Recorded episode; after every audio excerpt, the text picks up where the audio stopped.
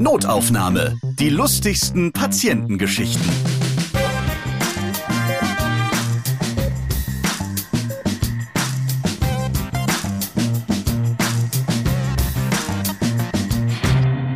Ich freue mich, dass ihr wieder am Start seid. Hallo, ich bin Ralf Potzus und in diesem Podcast erzählen Mitarbeiter und Mitarbeiterinnen aus dem Gesundheitswesen ihre lustigen Geschichten, die sie mit ihren Patienten und Patientinnen erlebt haben. Heute ja, winke ich mal nach Hessen. Bei mir ist Maike Enns aus Marburg. Schön, dass du dabei bist. Hallo Ralf, schön, dass ich da sein darf. Du arbeitest im kinderärztlichen Bereitschaftsdienst in einer großen Uniklinik in der Notaufnahme und bist regelmäßig in einer Kinderarztpraxis. Genau, das ist richtig. Via E-Mail hast du dich gemeldet an notaufnahme.podever.de, ja, weil du ein großer Fan von diesem Podcast bist und das freut mich. Genau, ja. Ich habe einmal beim Joggen deinen Podcast gehört, ganz zufällig, und danach bin ich dem verflossen und könnte nicht mehr aufhören zu hören. Also nicht nur die Schwitze ist da am Rumfließen gewesen, auch der Podcast. Das ist genau das, was ich tagtäglich erlebe. Ich denke, bei jedem Podcast, den ich höre bei dir, ja, genau so und nicht anders. Genau so ist es. Das ist das wahre Leben bei uns. Also wenn du dann beim Joggen immer Notaufnahme hörst, sind auf jeden Fall nicht nur die Lachmuskeln in Bewegung, sondern du dann auch.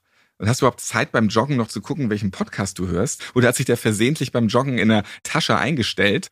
Genau, das hat sich bei mir ganz versehend eingestellt. Wirklich? Ist es echt so passiert? Ja, ja, es ist wirklich so passiert. Es war irgendwie, meine Playlist war am Ende und auf einmal kam dieser Podcast und ich denke mir, nein, okay, mh, ja, dann läufst du jetzt und läufst du jetzt. Du hast aber jetzt keine Zeit, sonst kommst du aus dem Rhythmus. Okay, und dann habe ich es laufen lassen und habe dann irgendwann gedacht, ja, genau, wir lassen es laufen und wunderbar. Welche Podcast-App benutzt du? Spotify. Also dann liebe Grüße an Spotify. Richtige Entscheidung, das vorzuschlagen. Ja, danke schön. Was machst du genau im kinderärztlichen Bereitschaftsdienst und in der Kinderarztpraxis? Ja, also ich habe beim kinderärztlichen Bereitschaftsdienst angefangen. Das war damals ganz, ganz neu. Das war so ein Pilotprojekt in Hessen. Wir waren eine der ersten kinderärztlichen Bereitschaftsdienstzentralen in Hessen. Genau, weil ja meistens am Wochenende ist es so, dass die Kinder krank werden. Und wo geht man dann hin, wenn der Kinderarzt geschlossen hat? Okay. Zur geht, Oma. ja, genau, zur Oma. Oder zur Freundin, genau. Gibt's einen Tee, passt schon. Ja, genau. Ja, wir haben einfach nur die Aufgabe, die Kinder anzunehmen, die Kinder zu triagieren. Triagieren bedeutet, uns die Kinder anzugucken, in welcher Dringlichkeit, wenn viel los ist, wir die Kinder dran nehmen. Das kommt bei uns nicht vor, dass die Kinder nach der Reihenfolge drankommen, sondern nach Art der Schwere der Erkrankung. Wir sind ein gutes Team und wir haben uns mittlerweile so eingeschaut, sage ich mal, dass wir das relativ gut aussortieren können, was ist wichtig, was kann noch ein bisschen warten. Dann ist noch weiter so, wir gehen dann mit in die Zimmern, unterstützen die Ärzte, das sind alles niedergelassene Kinderärzte bei uns aus dem Landkreis. Und dann unterstützen wir die Ärzte noch bei den Behandlungen. Ja, und das ist mein Job eigentlich als Arzthelferin. Ja, und jetzt sagst du selbst Arzthelferin, obwohl dieser Beruf ja ganz korrekt anders heißt. Genau, dieser Beruf heißt ganz konkret medizinische Fachangestellte aber wir nennen uns Arzthelferinnen. Genau, das ist auch sehr umstritten, auch mit den Krankenschwestern und neuen medizinischen Fachangestellten. Aber wir denken, es ist das Beste, als Arzthelfer betitelt zu werden. Und Simone hat sich genau deshalb auch via E-Mail gemeldet. Sie schreibt, Hallo liebes Pod-Ever-Team, ich höre seit einiger Zeit auch einen Podcast Notaufnahme und finde ihn richtig gut.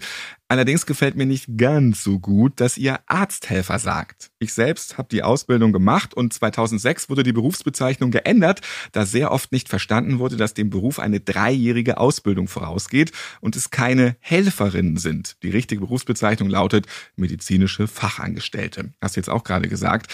Also du siehst es so, na, ich habe es so gelernt, so nenne ich es einfach, fertig oder weiß nicht, was dein Beweggrund ist, Maike? Mein Beweggrund ist das einfach zu sagen, medizinische Fachangestellte. Das hört sich so lange an. Und man kann natürlich auch MFA sagen, aber Arzthelfer ist für mich eigentlich der richtige Beruf, weil wir unterstützen und helfen den Ärzten dabei, ihre Patienten zu behandeln. Und so haben wir auch schon andere hier bei Notaufnahme gehabt, die das selbst auch so sagen. Aber natürlich, wir verstehen das, das ist die richtige Bezeichnung. Liebe Simone, ich versuche das auch möglichst dann immer zu sagen. Aber wenn die medizinischen Fachangestellten das selbst nicht sagen, dann, ja, dann bleiben wir jetzt heute bei Arzthelferin. Genau. Wir reden heute über Mütter, die ihre Kinder vergessen, über böse Gänseblümchen und über Väter, die neben dem Säugling auch mal wieder an die Mutti ran wollen. Jetzt starten wir aber erstmal mit einem Ranking, nämlich mit den Gegenständen, die sich Kinder und Babys am liebsten in Nasen und Ohren stecken. Da kannst du ja wahrscheinlich ein Lied von singen, was so in der Kinderarztpraxis passiert. Auf jeden Fall. Welche Lego-Teile verschwinden denn am liebsten in Kindern? Ja, das sind die Lego-Soldaten, Oh, die Lego-Einsersteine. oh, das sind diese ganz kleinen, ne? Diese Zumindest wenn man kleinen. drauf tritt, tun die nicht so weh, aber so in der Nase wieder doof. Genau. Dann kommen wir zu den Schleichtieren. Da hatte ein Kind eine Mistgabel im Ohr von einem Bauernhof. Ein anderes Kind hatte einen Hahn versucht in die Nase zu stecken. Da war auch schon dann eine Schleichmistgabel im Ohr und der Schleichhahn in der Nase. Eine Mistgabel im Ohr, also wahrscheinlich wie so ein Q-Tip benutzt, oder? Genau, das war ein Q-Tip, der benutzt wurde, beziehungsweise als Q-Tip benutzt, dass man den ganzen Dreck aus dem Ohr rausbekommt. Und dann gab es noch einen Hahn, der in der Nase verschwand. Mhm. Das ist wahrscheinlich ein Set. Mistgabel, Misthaufen und Hahn. Genau, das ist das Schleichbauernhof-Set, das haben wir auch zu Hause. Da verschwindet also auch schon mal so ein ganzes Set im Kind, wenn man Pech hat. ja, bei uns ist das zum Glück noch nie vorgekommen, aber bei anderen. Was gibt's noch in deinem Ranking, was so in Kindern verschwindet? Die Top 1 wirklich, das sind die Bügelperlen. Oh ja, fies. Genau. Und die Aquabeats, das sind sowas ähnliches wie Bügelperlen, nur dass die auf Feuchtigkeit reagieren und dann zusammenkleben. Schön auch für die Schleimhäute so. Wunderbar, auch sehr, sehr gut zum wieder rausbekommen. Mhm. Also das vielleicht nicht. Dann gibt es noch Nudeln, also ganz genau gesagt die Fusilli. Mhm. Das sind diese gedrehten Nudeln, oder? Das sind die gedrehten Ja. Nudeln. Ja, und da hat das Kind dann gesagt, als wir es gefragt haben, warum hast du das denn gemacht? Naja, es sah aus wie eine Bohrmaschine und ich wollte meine Popel da rausholen. Super, ja. Sehr kreativ, Macht Sinn, ja.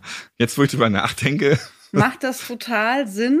Genau wie die Pommes von McDonald's. Die gab es auch schon im Notdienst, ganz weit hochgeschoben. In der Nase, oder wo? In der Nase, genau. Aber das ist ja schon auch ein bisschen eklig mit dem Salz da drauf und so.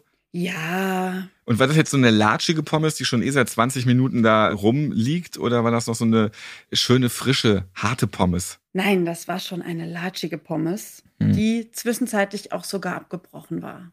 Ja, Ja. also in zwei Teilen. Und was gibt's noch? Wir hatten noch einen Schinkenwürfel, der beim Abendessen einfach mal in das Nasenloch gesteckt wurde, weil man es mal ausprobieren wollte. Ja, klar. Danach die Smarties gleich hinterher in Blau. Dasselbe Kind auch. Dasselbe Kind. Das heißt, in der einen Nase ein Schinkenwürfel, in der anderen Nase ein Smartie. Richtig. Okay. Gut. Dann hatten wir noch Knete im Ohr, Mhm. weil das Kind das Geschimpfe von der Mama nicht mehr hören wollte. Auch wieder verständlich eigentlich. Total verständlich, war aber leider nicht so ganz gut, weil das Kind musste dann noch in die HNO geschickt werden, weil die Knete wirklich so tief drinne saß, Mhm. dass wir es nicht gut rausbekommen haben. Und dann natürlich das absolute Highlight, das war bei einer Kollegin ein keimendes Maiskorn. Nein! Doch, das war schon fünf Zentimeter gekeimt. Ich geht, das heißt, das lag schon tagelang da drinnen irgendwie, oder? Weil das ist dann schön feucht, warm, richtig aufgegangen. Genau, zwei bis drei Tage hat sie gesagt. Ah, Da wurde ihr auch ganz schlecht. Die war ähm, beim HNO-Arzt, genau. also Kinder überraschen einen immer wieder aufs Neue. Kinder überraschen einen immer wieder. Es wird nie langweilig und darum lieben wir sie ja auch. Das keimende Maiskorn tatsächlich die unangefochtene Nummer eins. Erstmal nicht zu übertreffen. Das ist richtig. Das ist richtig. Aber so eine Bügelperle, das ist so der Hauptgegner eigentlich bei Kinderärzten und Kinderärztinnen und dementsprechend auch den Arzthelferinnen, oder? Ja, das ist das, was am allermeisten vorkommt. Sei es im Kindergarten oder zu Hause. Wir wollten ein Bild für die Oma machen. Das ist alles schon vorgekommen. Aber nicht schon wieder grün. Na gut, dann schieb ich's mir eben in die Nase. Ja, genau. Aber Bügelperlen verschwinden jetzt nicht nur im Ohr oder in der Nase.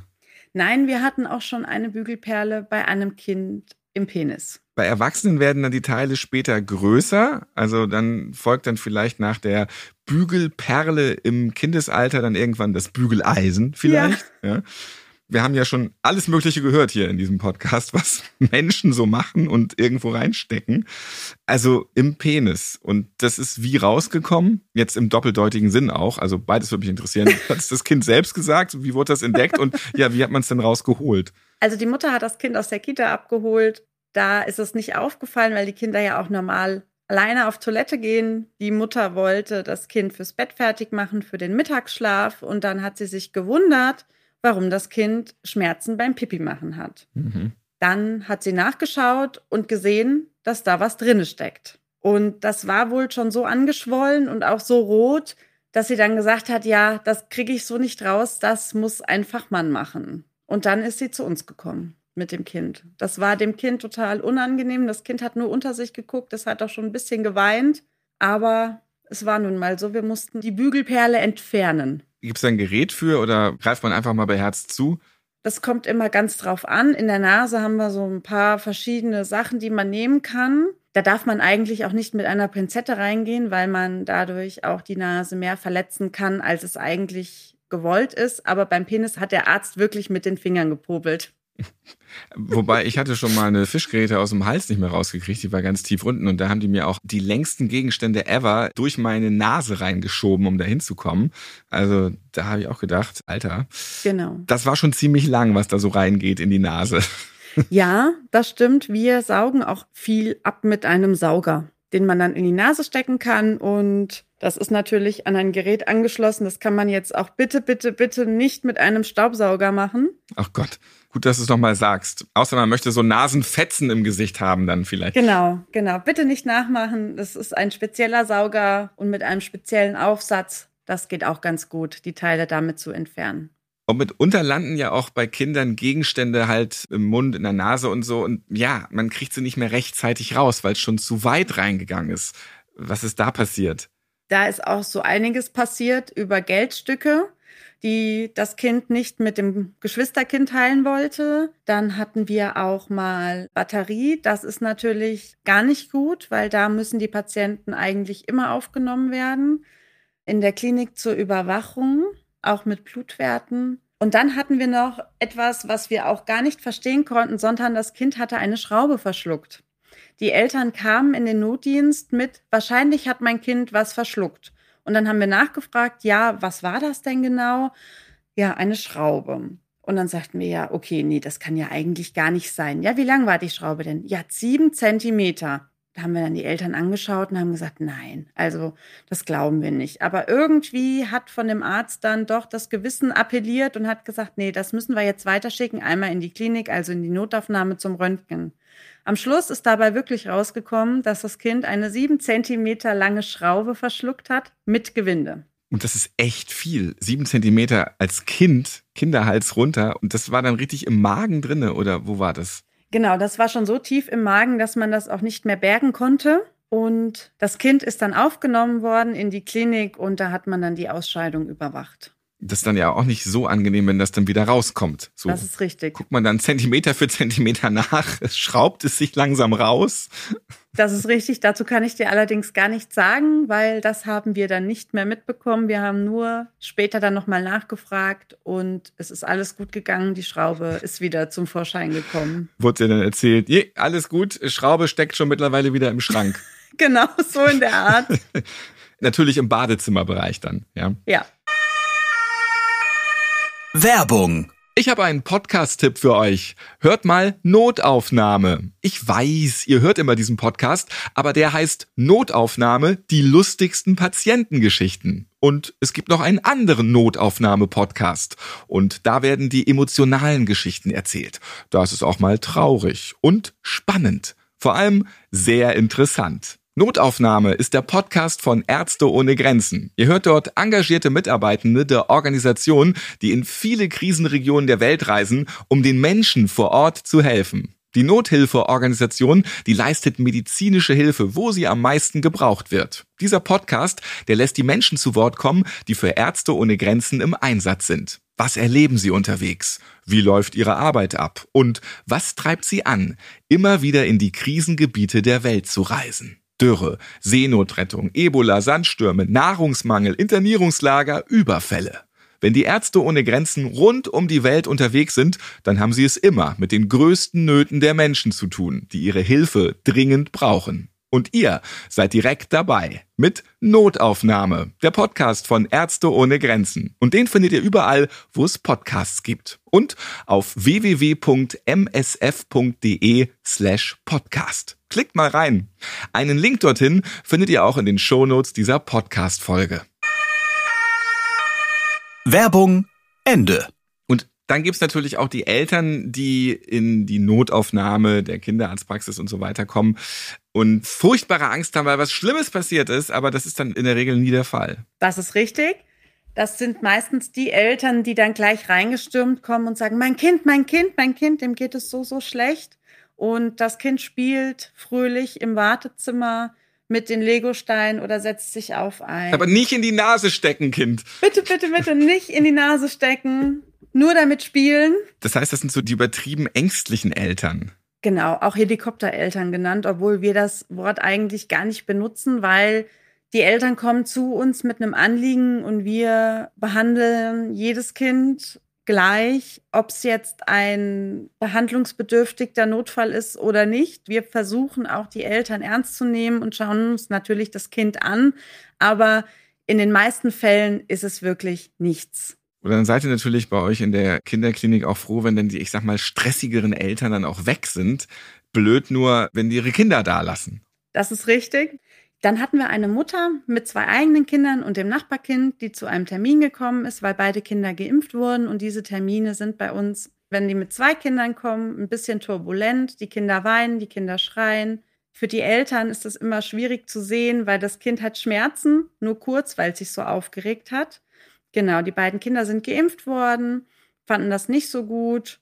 Und dann beim Nachhausegehen ist das Nachbarkind im Wartezimmer vergessen worden. Ach. Ja, Ihr ist im Auto aufgefallen, dass sie dann ein Kind zu wenig hat, ist dann sechs Stockwerke im Dauerlauf zurückgekommen, aber zum Glück der Junge hatte es absolut gar nicht bemerkt und hat seelenruhig im Wartezimmer gespielt. Hinterher haben alle gelacht, aber der Mutter war es natürlich unwahrscheinlich peinlich. Aber ich glaube, jede Mami, jeder Papi kann das irgendwie nachvollziehen in Stresssituationen, gerade wenn Kinder auch noch ihren Zwockel, ihren Tobsuchtsanfall haben, weinen oder irgendwas ganz fürchterlich ist und stressig ist, dass man da vielleicht auch mal was vergisst. Aber lieber in der Arztpraxis vergessen, als sechs Stunden später, nachdem man auf dem Rastplatz war. Ja, das haben wir auch schon mal gehört. Zum Glück noch nie vorgefallen bei uns zu Hause. Aber sowas hört man immer mehr. Also es kann wirklich mal passieren und dann lieber in der Arztpraxis, sogar in der Kinderarztpraxis mit viel Spielzeug, anstatt auf irgendeiner Raststätte. Ich verstehe übrigens dann auch immer nicht, es ist auch nur ein Kind, was man dann vergessen hat. Also wenn ich jetzt ein Kind habe und dann in Urlaub fahre und dann beim Rastplatz bin, wahrscheinlich weil das Kind auf Toilette musste, keiner, also muss ja auch dann. Also dann fährt man weg und dann ewig später fällt noch mal ein, wo ist denn das Kind? Also wie kann das passieren? Ja. Welche Kommunikation gibt es dort nicht in dieser Familie? Ja. Aber es passiert tatsächlich immer wieder, ja.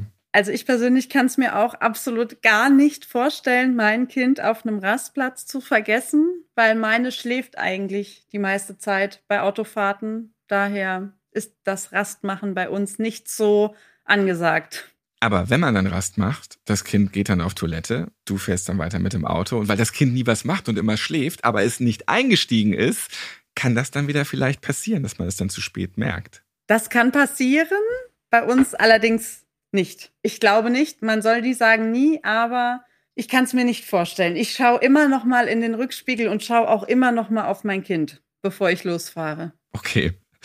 Meistens melden sie sich ja eh schon alle zehn Sekunden. Wann sind wir endlich da? Welche Baby Blocksbergs Folge gibt es jetzt? Das ist richtig. Mein Mann hat mal gesagt, wir sind endlich dann da, wenn du aufhörst zu fragen. Mhm. Das hat gefruchtet nach 13 Stunden Autofahrt. Und nicht, weil die kleinen, süßen Geschöpfe so viel wollten und genervt haben die ganze Zeit, wie zum Beispiel bei einer Autofahrt. Ein Familienpapa ist wegen was anderem zu dir in die Praxis gekommen, wo die Kinder, ja, ich sag mal, ihn ein bisschen terrorisiert haben. Das ist richtig. Der Vater lag auf einer Liege im Garten bei bestem Sommerwetter und ist aufgestanden und hat nichts mehr gehört. Und da ist er dann mit Verdacht auf Hörsturz in die Notaufnahme gekommen.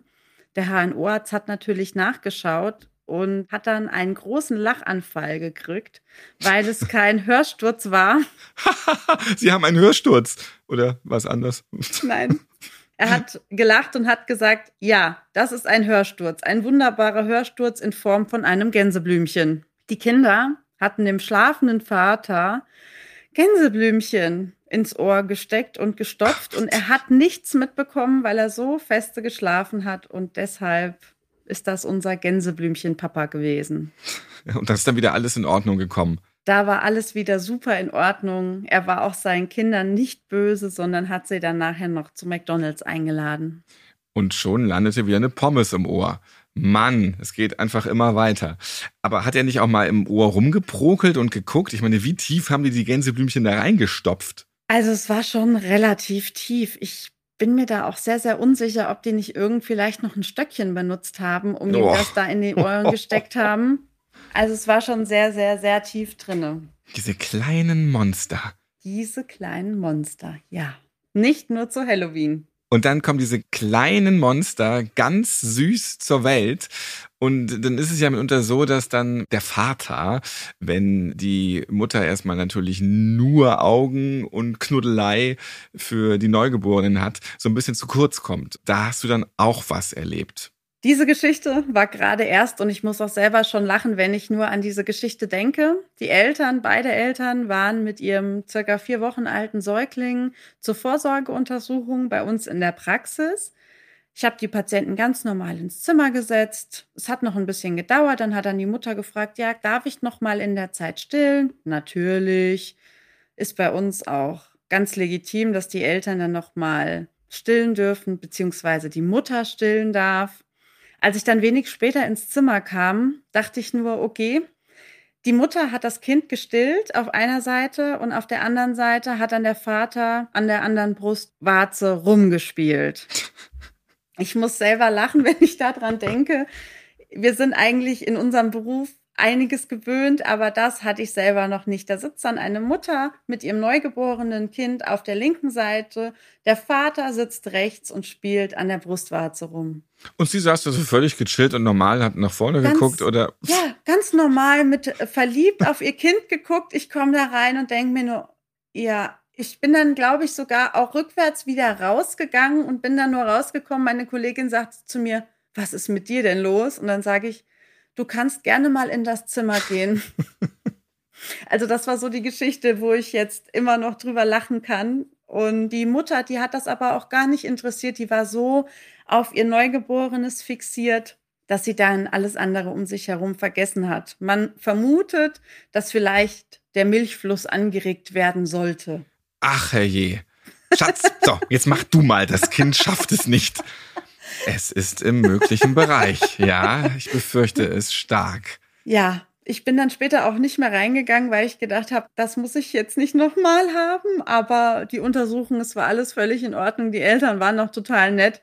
Aber der Mutter ist das einfach, also das war einfach, die war in ihrem Stilldelirium und hat das einfach so hingenommen. Aber in der Krankenakte steht schon so ein bisschen so drüber geschrieben, Nippel lecker. Nein, nein, das steht bei uns nicht drin. Wir wissen aber schon ganz genau, wir kennen die Patienten von Anfang an und dann wissen wir schon ganz genau, ah, okay, diese Geschichte zu dem Patienten. Meine Chefin hat einmal vorgeschlagen, wir machen mal auf einer Teamsitzung ein Pantomime-Patientenraten. Gute Idee, ja. ja, genau. Das etwas andere Pantomime-Spiel. Hattest du nicht auch ein bisschen Angst, wenn die das schon so loslegen und du jetzt dann eben wieder zurückgegangen bist, dass wenn du jetzt noch zehn Minuten wartest, dass das vielleicht noch ein bisschen anders ausartet? Nein, da hatte ich keine Angst. Ich glaube, dazu wären sie nicht mehr gekommen. Vielen Dank, Maike Enz aus Marburg. Liebe Grüße nach Hessen. Ja, und vielen Dank für deine Geschichten aus dem Kinderärztlichen Bereitschaftsdienst. Du bist da in der großen Uniklinik, ja, und auch regelmäßig in der Kinderarztpraxis. Und ich glaube, du hast noch ein paar Geschichten, oder? Ja, ich hätte noch ein paar Geschichten auf Lager. Dann hören wir uns die das nächste Mal bei Notaufnahme an. Ja, unwahrscheinlich gerne, Ralf. Vielen Dank. Und dann könnt ihr euch bei der nächsten Folge was vornehmen, das parallel beim Hören spielen. Immer, wenn Maike genau sagt, müsst ihr einen kurzen trinken. Und ich verspreche euch, ihr seid dann ordentlich voll, ja? Notaufnahme könnt ihr auf allen Podcast-Plattformen hören, zum Beispiel auch bei Amazon Music, Google Podcast und Spotify. Ja, vielen Dank Spotify, dass du dann einfach auch so Notaufnahme mitten in so eine Playlist reinwürfelst. Finde ich sehr schön, haben wir vorhin ja gehört. Ich bin Ralf Potzes und ich freue mich, wenn ihr diesen Podcast abonniert und weiterempfehlt, liked und natürlich wieder hört. Bis zum nächsten Mal. So, und ich schieb mir jetzt irgendwas in meine Nase. Notaufnahme. Die lustigsten Patientengeschichten.